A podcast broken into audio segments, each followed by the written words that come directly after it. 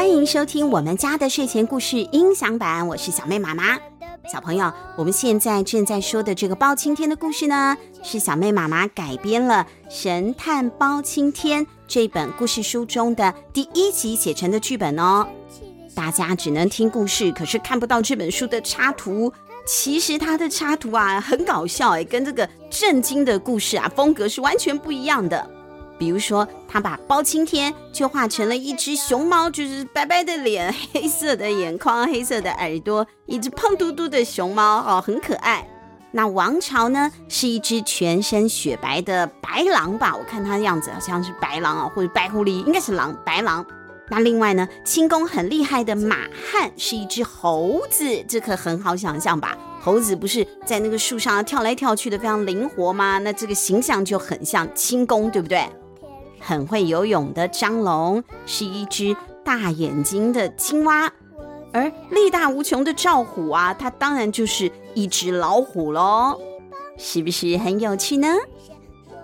话说上一集这位包大人啊，不办公也就算了，他一升堂开工啊，就好像加了外挂一样，吼，加涡轮引擎一样，又快又强，一下子啊就把难办的悬案给破解了。接下来，他还要一一破解其他的案件哦。我们赶快来听故事吧。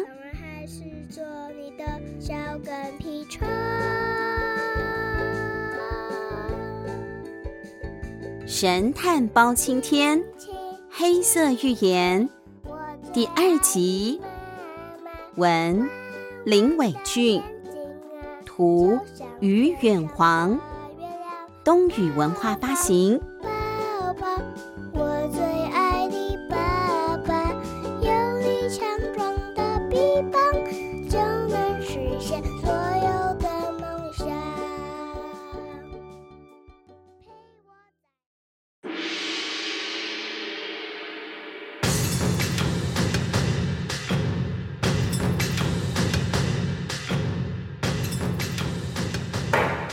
包拯大拍惊堂木，吩咐说：“来人，把李四拖下去，重打五十大板。”好了，结案，轮到下一宗案件，传李荣、赵三、陈二等八人上堂。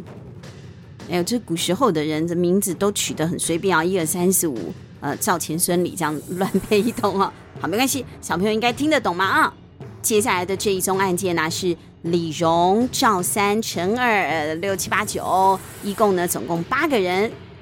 那原本呢，这些人呐、是一间打铁店的学徒。打铁就是以前古时候没有办法用机器做那个刀子啊，不管是菜刀也好啊，剑也好啊，或者是剪刀啊，通通都要用打铁铺的人打打打打打，把它一锤一锤一锤的把那个厚厚的铁饼啊打得扁扁的，再磨得利利的啊。所以打铁铺啊会收很多的学徒来学打铁功夫。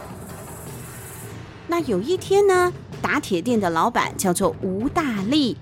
吴大力发现他的店里有一个镇店宝剑，是他的得意代表作啊，都绝对不会卖给别人的镇店之宝，却不见了。那这可还得了啊？只是任凭他怎么的找，就是找不着宝剑的下落。而平常这一把宝剑收藏的位置，只有店里的这八个学徒、八个员工知道。只是呢，怎么问这八个人呐，都矢口否认，就是不承认是自己拿的。那这宗案件呢，也卡在那里很久了，因此成为了悬案。因为大家都不在场证明啊，或是大家都就是搜不到啊，能怎么办呢？包大人有办法。现在我手中有神纸一张，我已经把它裁剪成了一样长短的纸条，八份。八名被告。你们一人抽一张，拿在手上。这张神纸的神力，可以让偷东西的人一碰到神纸，纸张就会变长。包公说完，就让每个人从他手中抽了一张纸条。现在，本官让你们到堂外去走一圈，再回来。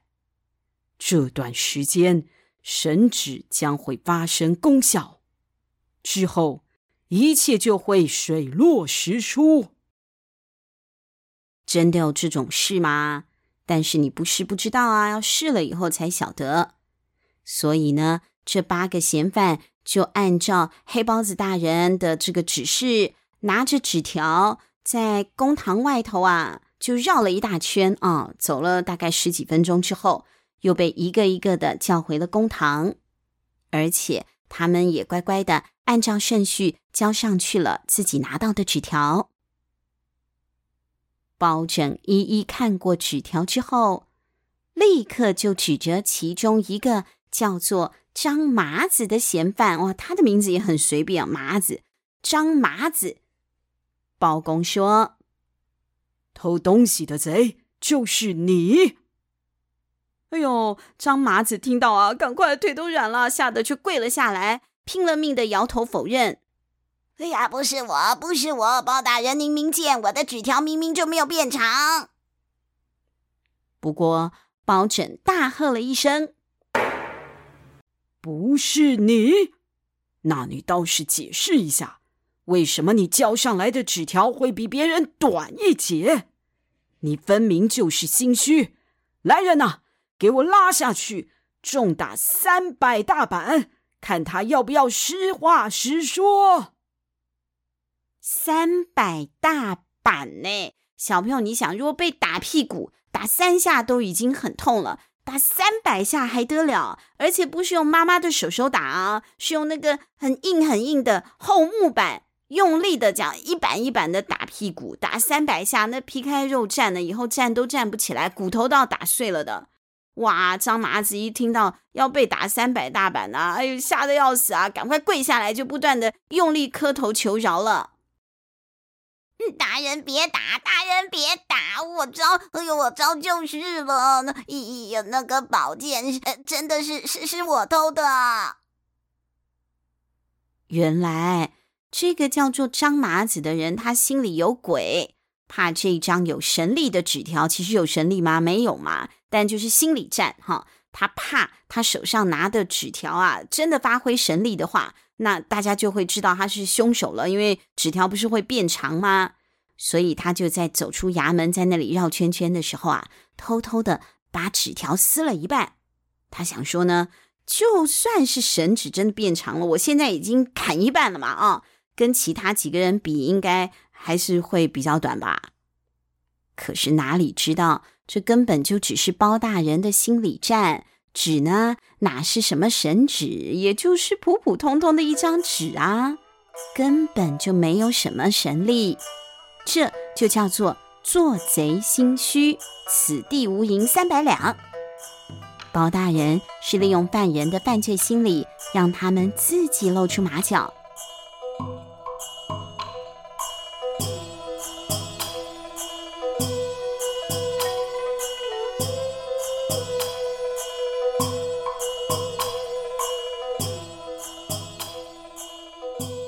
就这样，本来排在公堂外准备要被审理的长长人龙，快速的越变越短。包公发挥了他善于判别和捉摸犯人心理的能耐，竟然真的在短短的一天之内，把一般公堂上要花十几天才能审完的案件，一口气就审完了。最后。在开封府的公堂内，就只剩下包拯、四大捕快，还有几个小衙差。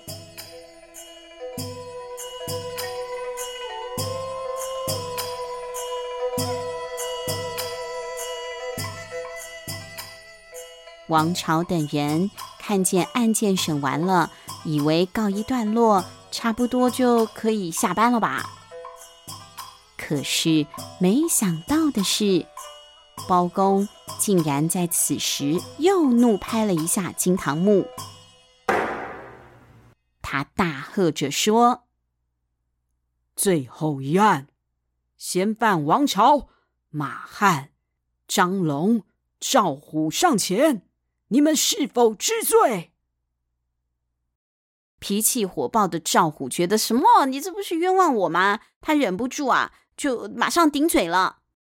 搞什么？我们堂堂捕快，行侠仗义，按照长官指示的，在五天之内捉进了奸党坏人，我们何罪之有？不过包拯啊，沉着脸说：“本官给你们五天的时间去探查开封府里有什么大事或阴谋正在发生，但没想到你们堂堂开封府四大名捕。”竟然只顾着捉捉贼、抓抓小偷这种小事，到头来还是查不出现在最重要的大事。这不是怠忽职守是什么？王朝狐疑地问：“最重要的事？”没错，最近两个星期。开封府一共有二十个童男、十八个童女失踪。这些童男童女全都是在市集附近失踪的，并且同样都是来自贫穷的家庭。四大捕快登时一愣，他们回想到了过年期间哭着在街头找小明的陈大妈的身影。难道包大人延迟上任，就是为了调查童男童女失踪的事情吗？开封府如今谣言四起，神怪之说猖獗，尤其是那个黑色预言的骗局，必须立刻粉碎。来人呐，把菜油给拿出来。一位衙差立刻递上了一碗菜油，只见包公用毛巾的一角沾了一点那个菜油之后，就往自己的脸上一抹，哎，哎呦，这样一抹卸妆喽，就把他脸上那个黑黑的皮肤啊，全部都抹掉了。哎呀，这现在是芝麻包子脱皮了吗？当然不是嘛，原来包公的皮肤根本就不是黑色的。他跟一般人一样，是普通的皮肤色。这些只是演大戏用的化妆颜料。包公说：“所以之前到处传遍了的那个包公黑炭的传闻，竟然是假的吗？”千百个问号同时敲打王朝、马汉、张龙、赵虎的脑袋。包拯徐徐站起，走向四大捕快。百姓迷信，自古皆然。但是长久以来，不少坏人就会利用百姓的这种迷信来作恶，小则招摇撞骗，大则作奸犯科。朝廷早就已经发现，近年有不少地方，就如开封府一样。每当有新官上任，就会传出古怪的预言和传闻。比如，如果上任的新官身材短小，就会出现矮脚虎吃人或臣的传言。同时，不约而同地出现大量童男童女失踪的情况。也就是说，开封府的黑色预言是有心人处心积虑制造的阴谋，目的就是为了掳走这些童男童女吗？说到这里，王朝感到一阵羞愧。他们先前一直觉得这个包公啊，又迟到又懒惰不办公啊，很差劲。但是，身为捕快的他们，却反而忽略了更大的问题。他们四个啊。才是愧对百姓，真的好差劲！王朝赶快代表大家跟包大人道歉。包大人，我们的确有所疏忽，属下愿受惩罚，但请大人将整件事的来龙去脉告诉我们吧。原来包大人他在上任开封的第一个任务。就是要调查和捣破这个刻意利用民众迷信的心理操作阴谋的神秘集团。包拯在入城之前，先故意放出消息说他自己的脸像黑人一样的黑。果然，这一群神通广大、消息灵通的作恶之徒就开始制造黑色不祥的传言了。之后，包拯在刻意的保持低调，乔装打扮成一般的平民老百姓，偷偷的在城郊一带巡查。果然让他发现了，城郊附近突然新建了一座野庙，而且这座野庙的香火鼎盛的未免也太不寻常了吧！再加上开封府陆陆续续有童男童女大量失踪，因此包公肯定两者之间必有关联。那么说，包大人，您认为？这庙宇的住持迷惑信众，操纵他们捉走童男童女吗？张龙问。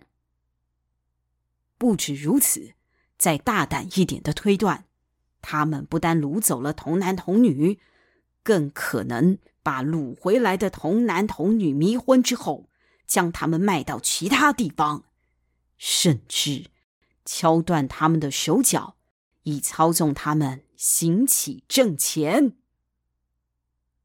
听到这里，个性比较冲动的赵虎已经气到啊，怒发冲冠了。他涨红了脸，大声斥喝：“这实在是太可恶了！我现在就过去把这座庙给拆了。”且慢，冷静一点。这个神棍集团行骗已久，不但在不同的州县横行游走。又懂得预先打探朝廷命官的调迁，应该不是泛泛之辈。况且开封府中有不少百姓都成了野庙的信众，如果没有缘由的捣破野庙，可能会让群情汹涌，硬碰硬绝对不是好方法。那这又不行，那又不行，到底我们要如何是好？难道由得他们作奸犯科，继续危害百姓吗？包大人认真的回答：“这次野庙之案，我早就已经想好办法了。你们只要按照我的计划，必然可以将野庙假高僧的真面目给揭穿。”